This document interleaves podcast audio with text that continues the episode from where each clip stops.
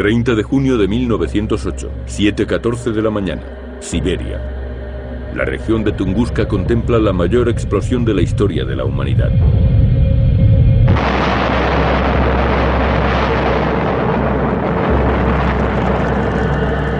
En una hora, el estallido y el gran incendio que provocó destruyeron una porción de bosque del tamaño de Londres. Las personas que lo vieron pensaron que había llegado el fin del mundo, el día del juicio final. Se calcula que la explosión de Tunguska tuvo la potencia de más de mil bombas como la de Hiroshima. Millones de pinos, alerces y abedules fueron destruidos por la onda expansiva y los incendios. Y la onda de choque dio la vuelta al mundo y quedó registrada en los sismógrafos de varios países. Pero nadie pudo averiguar dónde se había originado. Pasaron 20 años hasta que los científicos soviéticos calcularon el desastre provocado y lo filmaron. El Big Bang de Tunguska.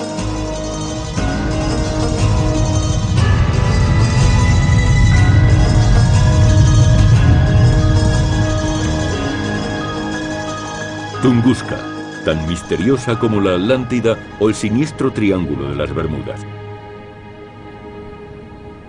Pocos fenómenos históricos han causado tantas especulaciones como el de aquel día en el remoto bosque siberiano. Para investigar la explosión de Tunguska habrá que explorar las teorías más descabelladas.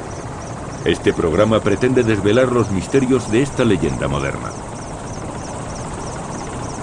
Los científicos de varios países trabajan para encontrar la solución a este rompecabezas, porque aún no hay pruebas concluyentes y sí un gran número de interpretaciones.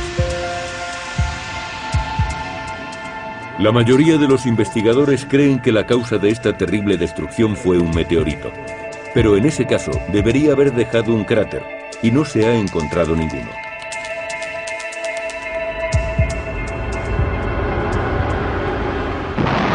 O quizá fue algo muy distinto. Por supuesto, mi teoría favorita es la de la nave espacial. Los extraterrestres pensaron en aterrizar aquí. Entonces se produjo un fallo y la nave explotó. La teoría de la caída de un ovni no se descarta. Hay varias versiones al respecto. Teoría 42. El ovni de los Dropa. En las montañas Bayakan Karaula vive el pequeño pueblo de los Dropa, descendiente de una raza extraterrestre que estrelló su nave contra la Tierra hace varios siglos. En 1908, su planeta de origen organizó una misión de rescate. Por desgracia, el ovni se estrelló contra el áspero paisaje de la taiga. Los Dropa todavía esperan que algún día su pueblo construya una nave espacial capaz de alcanzar la Tierra.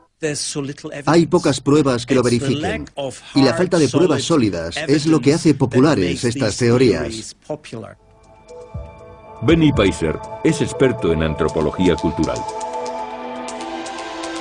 Da clases en la Universidad John Moore de Liverpool. Investiga los desastres naturales y el modo en que el hombre se enfrenta a ellos.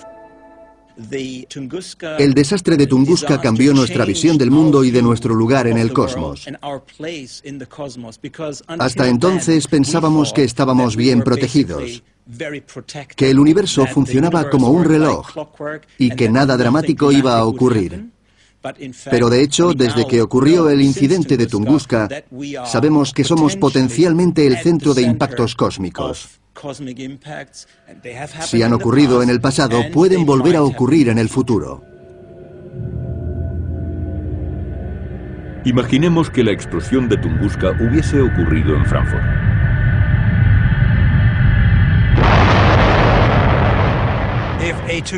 Si un objeto del tamaño del que explotó en Tunguska estallase sobre una gran ciudad, toda el área metropolitana quedaría devastada. Morirían cientos de miles de personas. Eso mismo opina una nueva generación de científicos, como el geólogo Christoph Brennensen. Si fue un meteorito y hubiese caído un poco más tarde, la Tierra ya habría avanzado en su rotación y la roca habría destruido San Petersburgo. Una hora después Helsinki, dos horas después Estocolmo y más tarde Oslo. Todas estas ciudades están en la misma latitud, por eso hay que averiguar qué ocurrió aquí.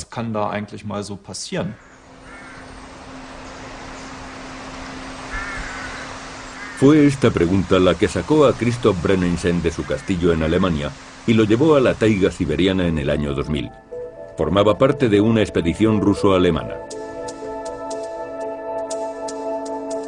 Ahora vuelve a Tunguska para contrastar las principales teorías. Si se trató realmente de un meteorito, habría podido recoger material del espacio exterior en muestras del suelo. Pero hasta ahora no se ha encontrado nada parecido.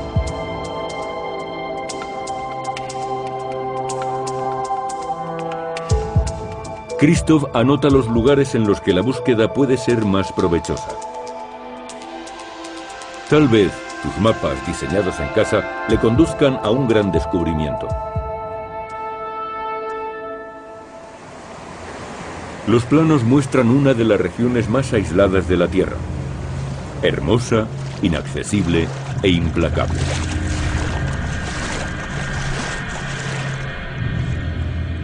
En 1928, el mineralogista Leonid Kulin fue el primer científico que dirigió una expedición al área del desastre. Sus estudios pioneros siguen siendo la base de todas las investigaciones posteriores.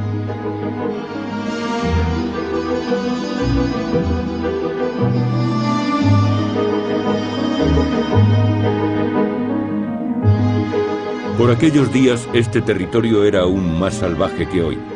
Nadie iba allí si no estaba obligado a hacerlo. Durante dos décadas, Kulik y sus hombres pusieron todo su empeño en encontrar pruebas del impacto de un meteorito.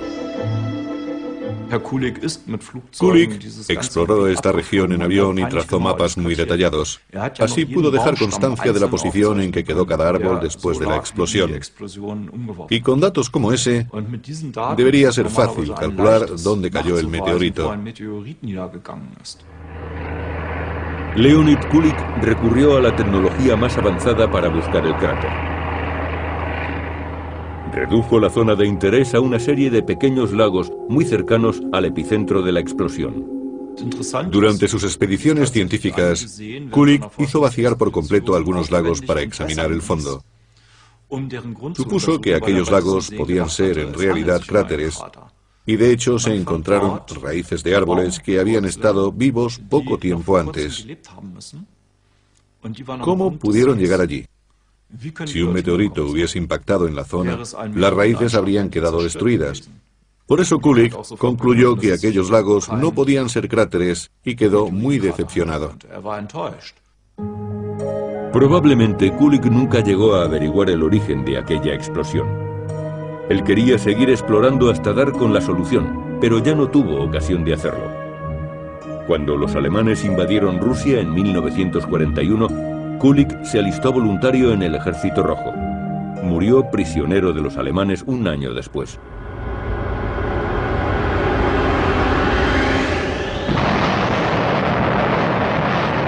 Y después de la guerra cambió la forma de ver las cosas. El mundo había conocido la bomba atómica. Tunguska tenía un nuevo significado para los científicos y para la ciencia ficción. Casi 40 novelas se han inspirado en el desastre de Tunguska, pero sin ninguna base científica.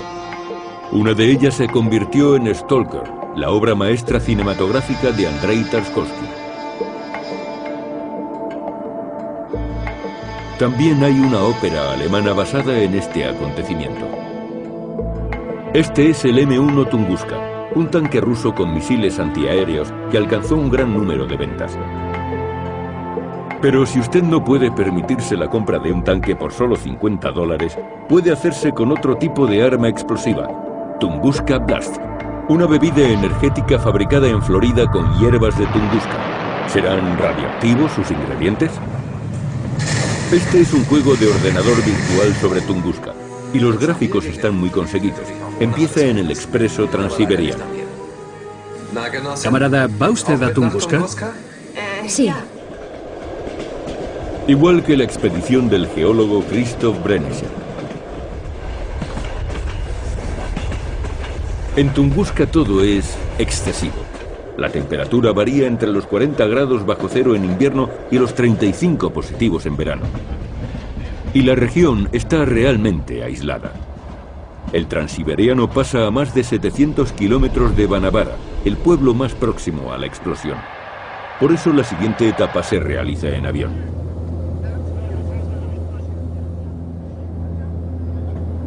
Este es el último momento de comodidad que Christoph podrá disfrutar en una buena temporada. Banabara es el único lugar donde pueden aprovisionarse y encontrar personas que les guíen a través de la naturaleza.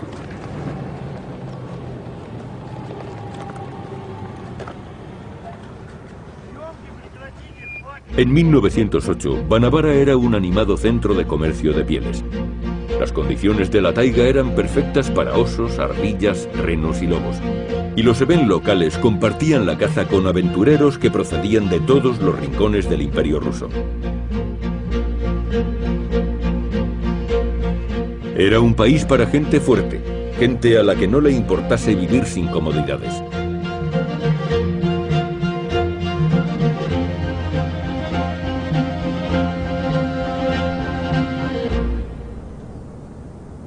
Actualmente todavía se recuerdan en Banabara los sucesos de 1908.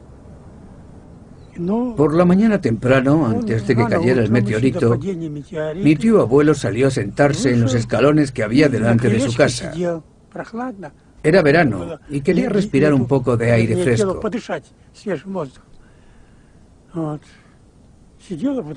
Estaba allí tranquilamente sentado cuando de pronto empezó a escuchar aquel sonido. La intensidad del sonido fue aumentando hasta que se volvió insoportable. Hizo temblar la Tierra. Cuando el cometa impactó con la Tierra se escuchó un gran estallido. Cayó a 70 kilómetros de aquí con tanta fuerza que mi tío abuelo fue lanzado a varios metros de distancia. Salió despedido desde los escalones y chocó contra la valla.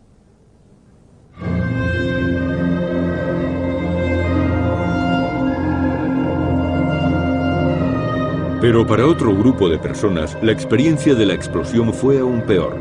Se trata de los Evenk, un pueblo nómada autóctono de Tunguska que se dedica al pastoreo de renos.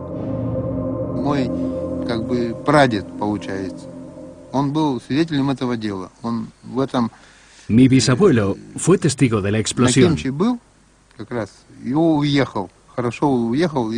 Estaba justamente en la zona donde ocurrió, pero se fue rápidamente con los de su clan. Si su grupo se hubiese quedado, todos los clanes habrían desaparecido porque aquella explosión causó muchas muertes entre los Evenk. Mi clan vivía con otros grupos aquí, en el río Samba, y cuando cayó la roca se escuchó un sonido como el de una explosión nuclear que acabó con todo. Se perdieron muchas vidas. Los Evenk tienen otra explicación para el origen del estallido. Un chamán pidió a Agdi, el dios del trueno, que destruyese una tribu enemiga. Furioso porque habían querido abusar de él, Agdi envió contra los Evenk aves de hierro capaces de disparar rayos que abrían la tierra. Este todavía es un territorio prohibido para los Evenk, pero ¿no sería otra clase de rayo el que cayó aquí? Teoría 17. El experimento de Tesla. El famoso científico Nikola Tesla estaba trabajando en un inmenso transformador en Watercliff, Nueva York. Intentaba demostrar el increíble poder de un rayo de luz artificial, pero cometió un error inmenso y el precio lo pagó la región de Tunguska. Finalmente, Christoph emprende un largo viaje al epicentro de la explosión. Va a bordo de un helicóptero MI-8 con un guardabosques de la Reserva Natural de Tunguska.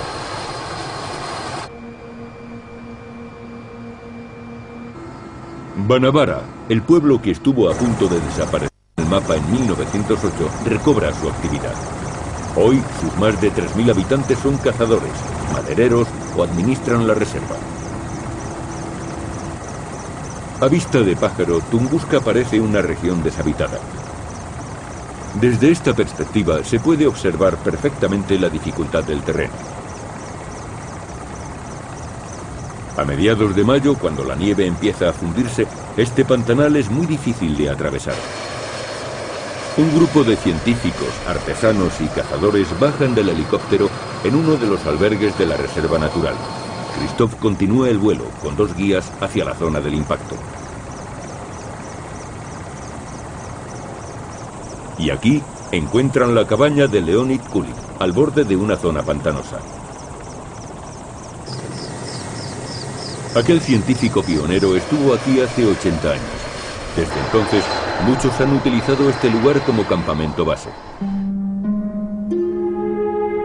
El tejado de la cabaña principal de Kulik está hundido, pero dentro aún pervive su espíritu.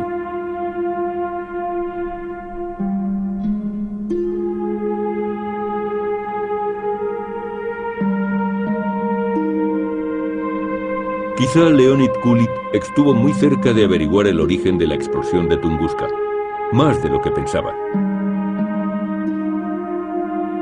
Pero para los científicos soviéticos que le siguieron, todo cambió con el estallido de la primera bomba atómica. Después de la Segunda Guerra Mundial, muchos científicos soviéticos se desplazaron a Tunguska. Necesitaban encontrar datos y pruebas sobre radiactividad o antimateria utilizaron imanes muy potentes para buscar fragmentos de metales extraterrestres. Encontraron partículas que podían haber venido del espacio exterior, pero no pudieron definir la causa definitiva del desastre de Tunguska. Quizá ahora, con los nuevos avances, podrían proponer teorías más acordes con su tiempo. Teoría 43. La bomba atómica que viajó en el tiempo. En la década de los 70, una bomba atómica desapareció, cayó en el túnel del tiempo y apareció de nuevo en la distante región de Tunguska. Eso fue lo que produjo la explosión de 1908. Pero cuando un meteorito de verdad se estrelló en otro lugar de Siberia en 1947, todo se complicó. En esta ocasión, el cráter y algunas partes del meteorito fueron halladas inmediatamente.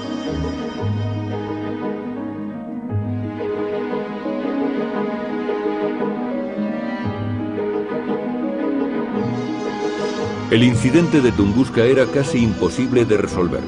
Los científicos tuvieron que seguir excavando, pero en invierno el suelo estaba helado. Y en verano las tierras pantanosas, con sus millones de mosquitos, hacían imposible cavar.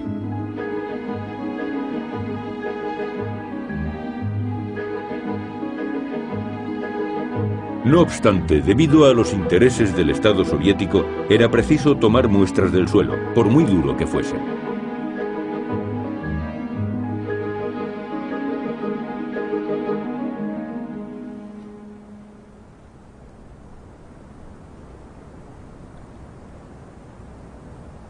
Actualmente las muestras del suelo siguen siendo las principales herramientas de investigación.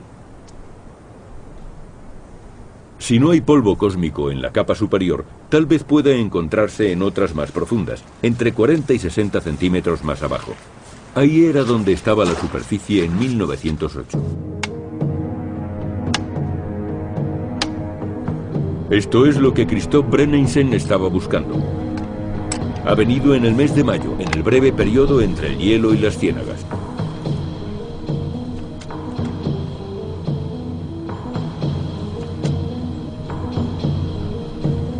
Introduce algunas muestras en bolsas de plástico. Espera que se trate de materia del espacio exterior. Hay otro lugar donde podría hallarse el misterioso cráter. Después de la guerra, igual que había sucedido en tiempos de Kulik, aumentó de nuevo el interés por los lagos y los cráteres.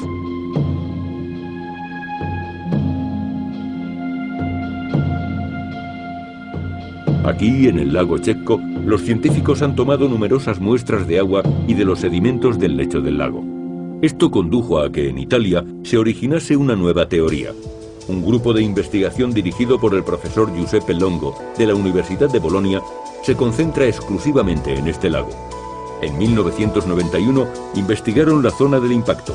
Fueron los primeros científicos occidentales que consiguieron permiso.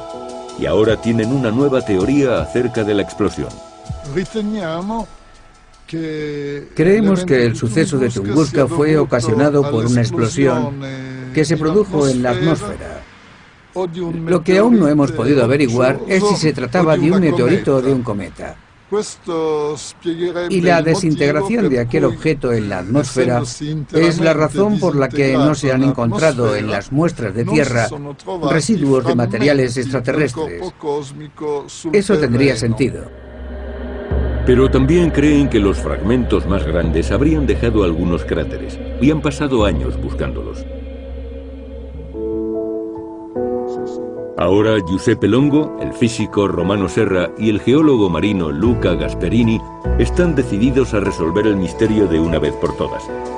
Cuentan con equipos extraordinariamente avanzados.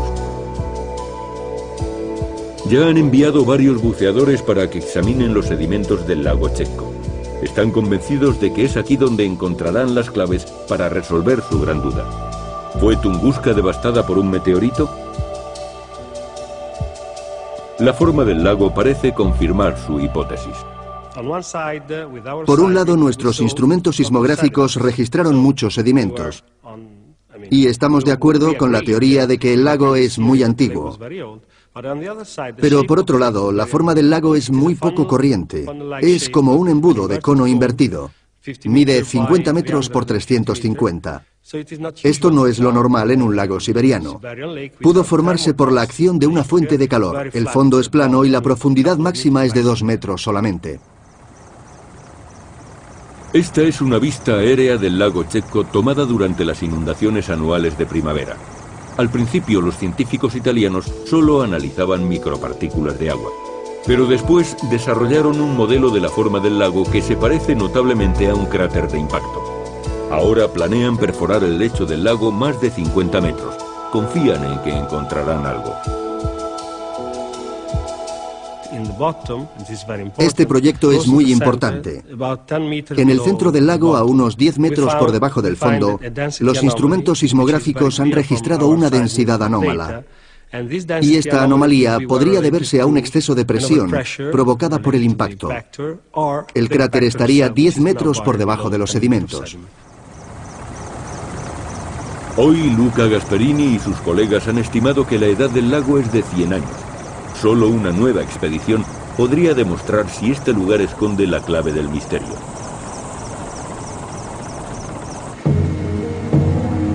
Pero Christoph Brenningsen empieza a dudar sobre la teoría del meteorito.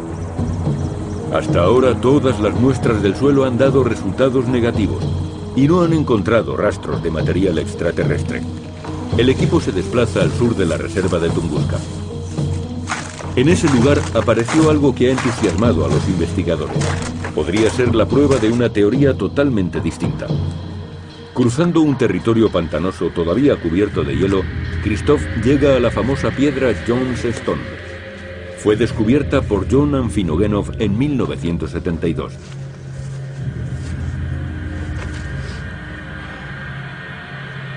Christoph está seguro de que la roca no pertenece a este lugar. Las estructuras cristalinas solo pudieron formarse bajo tierra, a gran profundidad. No tienen ninguna relación con las formaciones de basalto típicas de esta zona. Esa roca podría haber llegado aquí como un bloque errante, un fenómeno que vemos en el norte de Alemania. Pero allí se produjo el movimiento de un glaciar, y eso aquí nunca ha ocurrido. La piedra solo pudo llegar a causa de una explosión. Nadie puede asegurar de dónde procede, pero no es del espacio exterior. Y quizá este hombre conozca la explicación. Wolfgang Kund es astrofísico. Vive en el oeste de Alemania, en un territorio volcánico llamado Eiffel. Hace años propuso una atrevida hipótesis que trastocó por completo el debate sobre Tunguska. Según Kund, la piedra Johnstone demuestra que la explosión es de origen terrestre el científico abandonó el campo de la astrofísica para dedicarse a estudiar la teoría del volcán. Iba caminando por Tunguska cuando de pronto pensé, este lugar se parece mucho al lugar donde vivo, a Eiffel. Hay lagunas y pequeños lagos, y también hay zonas secas y zonas pantanosas. Al caminar por algunos lugares te hundes mucho en el lodo, como ocurre en las ciénagas secas de Eiffel. Pero Cuando vi aquel paisaje, me di cuenta de que se trataba de una región volcánica.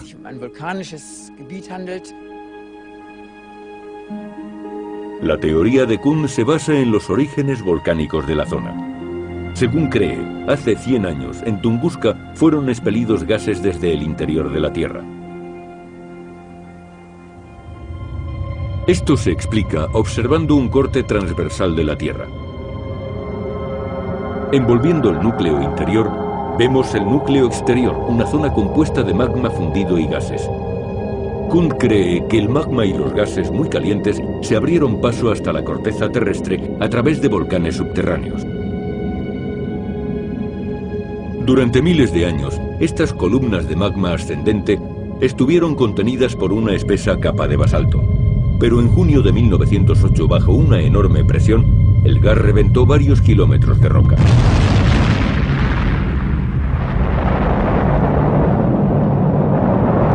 El fundido quedó debajo del basalto y solo el gas salió hacia arriba. Una colosal tormenta de gas se propagó por la región de Tunguska y alcanzó una altura de 200 kilómetros, a una velocidad superior a la del sonido. La electricidad estática hizo arder la explosiva mezcla de metano y oxígeno. No fue un único suceso rápido y enormemente destructivo. La tormenta en sí duró cerca de un cuarto de hora, pero se produjeron otros fenómenos. Lo que está claro es que no fue solo un suceso. Todos los testigos coinciden en que hubo una serie de explosiones, una detrás de otra, y que todo el fenómeno duró aproximadamente una hora. El hecho de que el suceso durase una hora contradice la teoría del meteorito.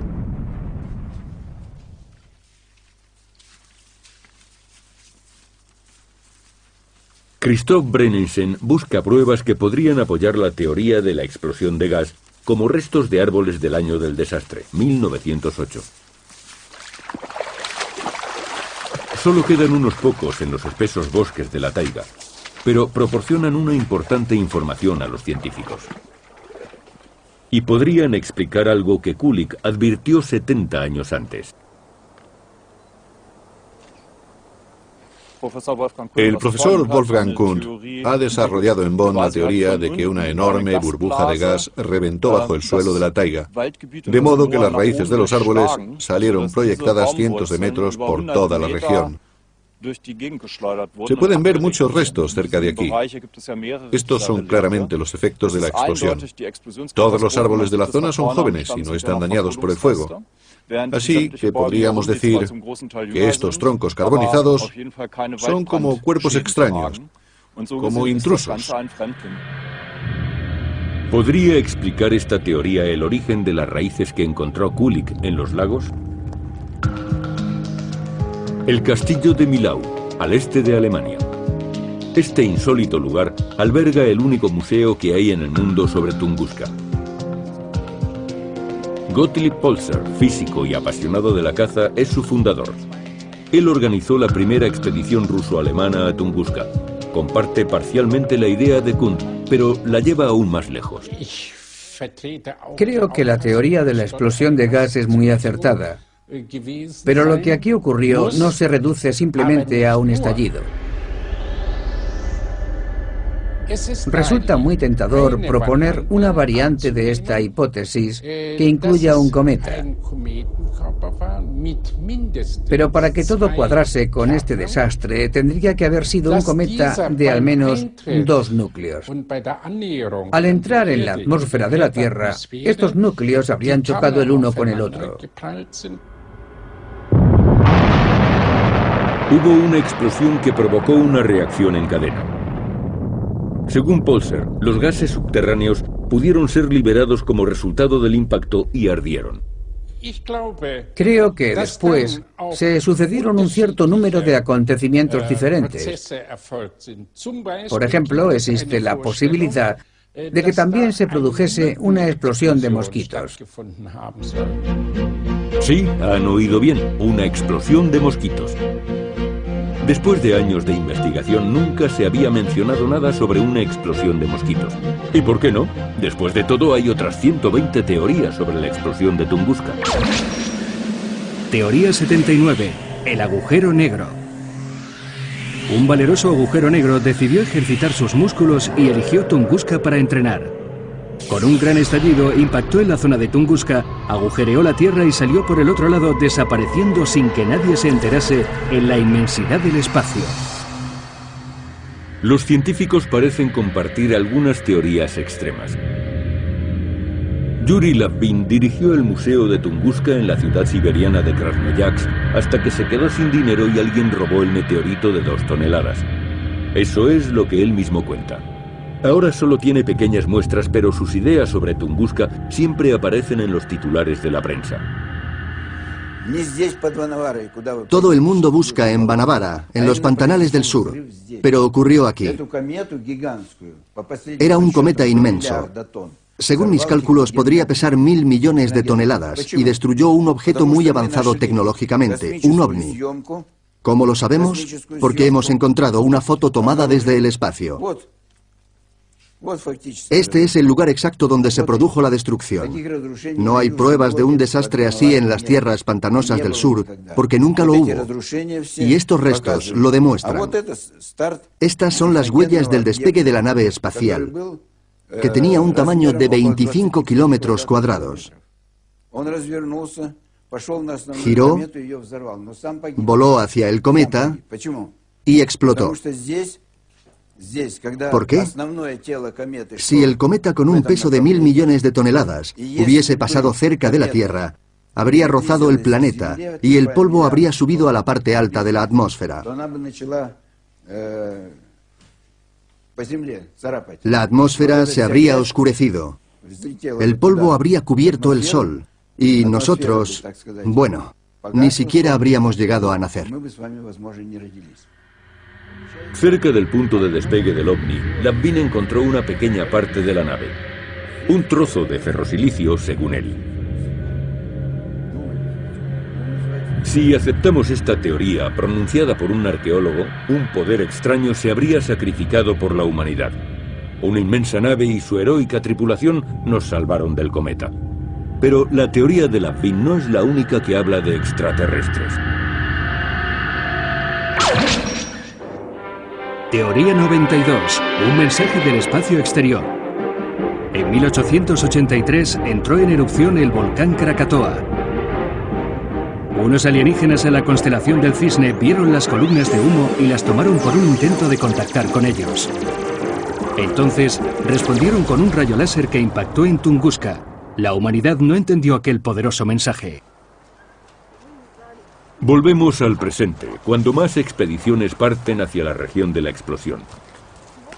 Tal vez sea por la belleza del paisaje o quizá porque a los humanos nos gusta resolver misterios.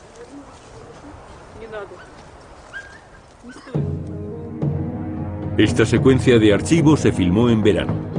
La expedición de Brenninsen se realizó en mayo y en primavera es difícil vadear algunos ríos.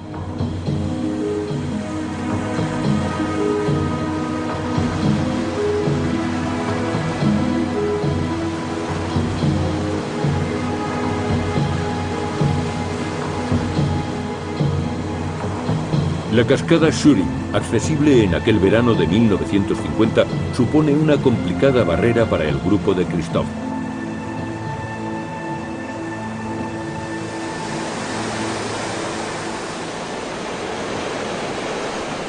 No hay una estación ideal para explorar la taiga. El verano trae nuevos peligros como algunas serpientes muy venenosas.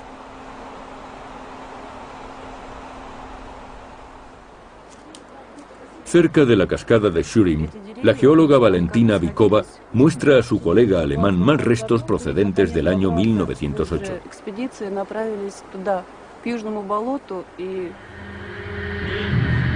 En los bosques de Tunguska se pueden encontrar troncos carbonizados aún en pie desde la explosión de 1908.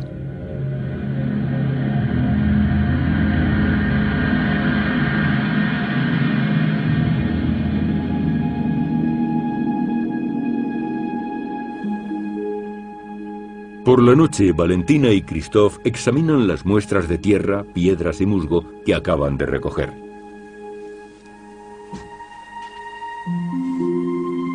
Christoph parece más escéptico, pero Valentina aún cree que la explosión fue causada por un meteorito. Está convencida de que solo es cuestión de tiempo que los científicos encuentren el polvo cósmico. Y conoce otros extraños fenómenos en Pristan, cerca de este campamento. Estamos en el campamento Pristan y a 17 o 18 kilómetros de aquí, en la ruta Kulik, en dirección a Banavara, hay un lugar llamado Montaña del Ídolo. Allí ocurren cosas muy extrañas. Los relojes electrónicos de cuarzo dejan de funcionar. En algunos los números se borran. Pero es muy curioso porque, aunque los relojes de cuarzo se paran, los relojes mecánicos siguen funcionando como siempre. Y se han dado casos de psicosis masivas en ese lugar. La gente sufre colapsos nerviosos y se muestra muy irritable. En Tunguska hay muchos casos de fenómenos extraños, pero la mayoría se pueden explicar. Christoph Brenningsen se dirige al punto más alto de la zona del impacto.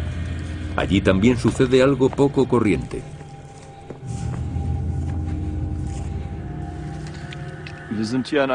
Este es el monte Farrington, de 519 metros de altura.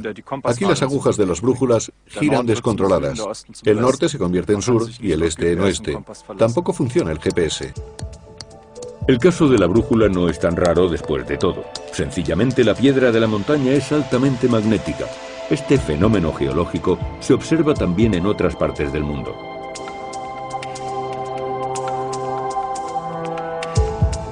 A pesar de todo, el monte Farrington, en el epicentro de la explosión, ha atraído a los científicos durante mucho tiempo. Y quizá esto se deba en parte a las fantásticas vistas que ofrece. Es uno de los lugares más pintorescos de la Tierra. Pero naturalmente los científicos no vienen aquí por ese motivo.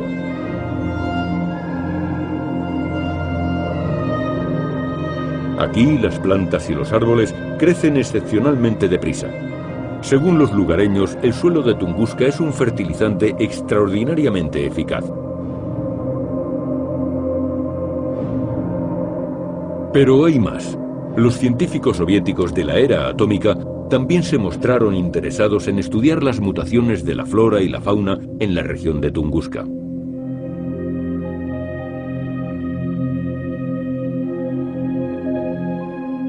En los años 50 descubrieron que desde 1908 los árboles tenían los anillos de crecimiento más anchos que en los años anteriores a la explosión. Incluso el propio Christoph ha descubierto una mutación genética que afecta a las acículas de los pinos. Aquí tengo algunas acículas de pino de Pristan. Habitualmente crecen en número par, dos, cuatro, pero no como lo que vemos aquí. Por ejemplo, cinco o incluso tres. Por tanto, hay un montón de detalles que deberíamos tener en cuenta. Las tormentas magnéticas, que inutilizan temporalmente nuestras brújulas y los aparatos GPS, podrían ser tan potentes como para causar una mutación. Por supuesto, también hay mutaciones que se producen por el estrés que sufre la naturaleza a causa de los cambios en la proporción de nutrientes, la humedad, el frío, pero las mutaciones se acumulan de tal manera en el pueblo de los Evenk que uno empieza a preguntarse si no habrá otras causas. Las mutaciones y el aumento del ritmo de crecimiento suelen producirse después de una explosión atómica o por contaminación radiactiva. Por eso los científicos soviéticos midieron los anillos de los árboles, los quemaron y analizaron las cenizas. No hallaron pruebas de una explosión, pero eso no les hizo desestimar la teoría del desastre nuclear. Teoría 21. Prueba de la bomba atómica. Europa a comienzos del siglo XX. Todo comenzó con una colaboración militar secreta entre el zar de Rusia y su primo, el Kaiser de Prusia. Desarrollaron una bomba atómica enormemente potente. Por desgracia, los constructores de la bomba, así como los planos y toda Tunguska, volaron por los aires con la primera explosión. Y después los emperadores ya no estaban en situación de encargar nuevos experimentos. Los laboratorios nacionales de Sandia en Albuquerque, en Nuevo México, son un centro de investigación de armas. Aquí, Mark Bolsog ha desarrollado un modelo muy sofisticado para explicar el fenómeno de Tunguska. Cree que puede dar una respuesta definitiva a la cuestión del cráter.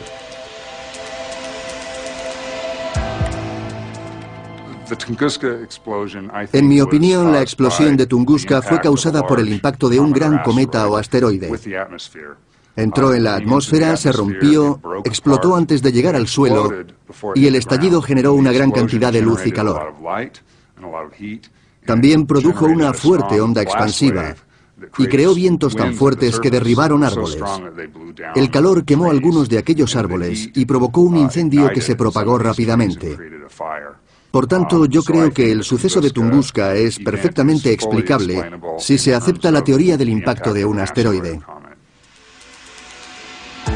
Según Mark Boslow, un meteorito explotó a una altura de entre 5 y 10 kilómetros. Pero esta teoría no es nueva. Lo que sí es nuevo es que Boslow puede demostrarlo con una simulación computerizada, sin salir del laboratorio. La razón de que no hubiera un cráter visible fue que el cometa o asteroide consumió toda su energía y explotó a gran altura. Por eso no quedó nada que chocase contra la Tierra. Para que el impacto forme un cráter, es necesario que algo sólido choque contra el suelo, y no parece que eso ocurriese en el caso de Tunguska. No hay cráter, pero según Boslow no tiene por qué haberlo.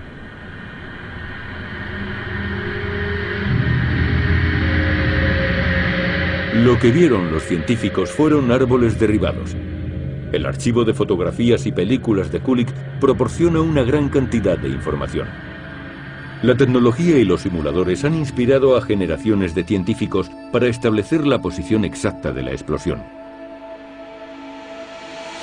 En los años 50 se probaron modelos en una cámara de presión.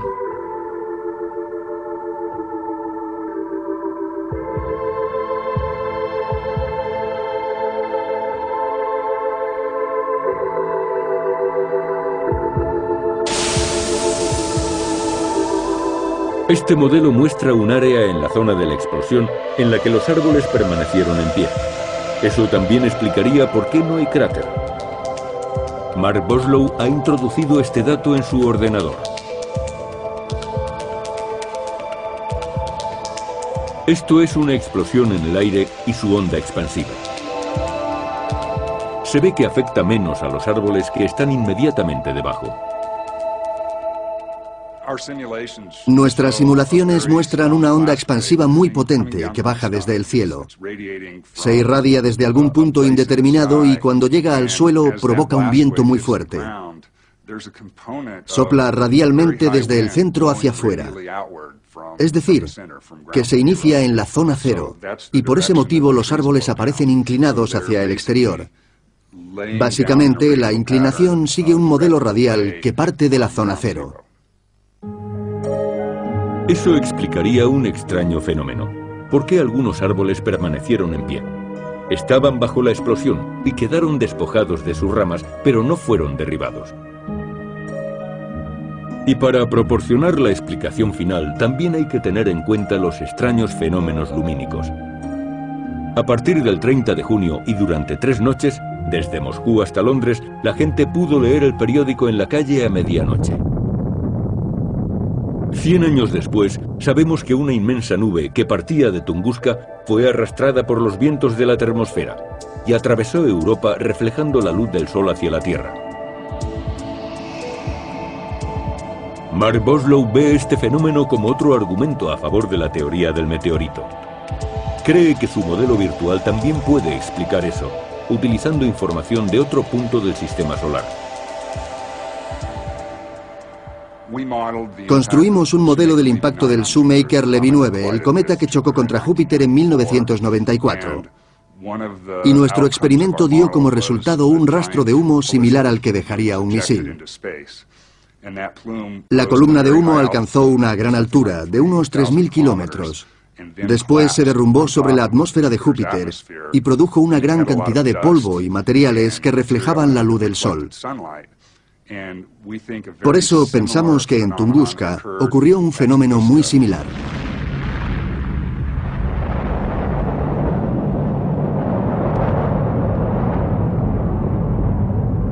Pero el astrofísico Wolfgang Kund duda de que la explosión de un meteorito pudiera causar tres noches luminosas.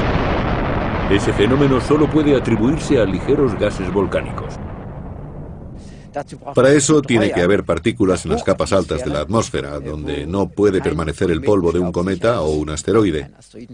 En las capas más altas podemos encontrar cristales de hielo muy peligrosos. Serían arrastrados hasta allí por el hidrógeno, el helio y el metano. Y también pueden permanecer allí arriba durante varios días. Los que están a favor de la teoría del meteorito tratarán de apoyarse en cualquier prueba que sea analizada. Y eso es lo que hace también Wolfgang Kuhn para su teoría del gas subterráneo. Los partidarios del meteorito son una clara mayoría, y el equipo de Bolonia se enfrenta al momento de la verdad. Piensan comprobar su teoría allí mismo, sobre el terreno. Se puede comprobar fácilmente. Iremos allí, excavaremos y veremos qué encontramos. ¿Habrá algo o no lo habrá? ¿Será un meteorito o no? Si un meteorito o un asteroide hubiese caído en la Tierra, ya habríamos encontrado algo. De hecho, se han organizado muchas expediciones y han venido muchos científicos. Yo creo que simplemente la Tierra lo empujó lejos. El mundo es redondo y en aquellos días estaba sano, no como hoy. Una explosión del interior de la Tierra, una explosión volcánica. Para mí esa es la única interpretación consistente, según los datos que hemos podido analizar. Pero para algunos, como Benny Peiser, esa no es la clave. Independientemente de lo que ocurriese en Tunguska, incluso si no fue un asteroide, sabemos que los asteroides existen realmente, chocan contra la Tierra y explotan en la atmósfera. Continuamente escuchamos noticias sobre asteroides que estallan antes de colisionar.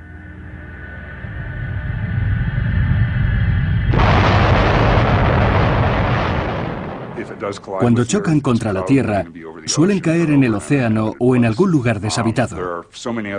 Pero hay muchos otros desastres naturales como huracanes, volcanes, terremotos o tsunamis que tienen muchas más probabilidades de ocurrir y ocasionar catástrofes. Por eso, lo más lógico sería que no nos preocupásemos demasiado por este tipo de cosas. Pero Mark Boslow nunca ha estado en Tunguska. Cuando vas allí el lugar te atrapa, como le ocurrió a Christoph Brenningsen. Y de momento no parece que vaya a encontrarse una solución. Yo empecé apoyando la teoría del meteorito, pero he tenido que cambiar de opinión. Ya no tengo respuesta. Y la ciencia tampoco. Hay modas que van y vienen. Unas veces es un meteorito, otras un cometa o un fenómeno terrestre. No he podido resolver el misterio y no creo que nadie pueda en un futuro próximo. Después de más de 100 años, el debate sobre Tunguska no parece llegar a una conclusión. Por el contrario, está más candente que nunca y la región se prepara para recibir nuevas expediciones. No sabemos si finalmente lograrán encontrar algo. De momento, la leyenda de Tunguska continúa. Pero para eso están las leyendas.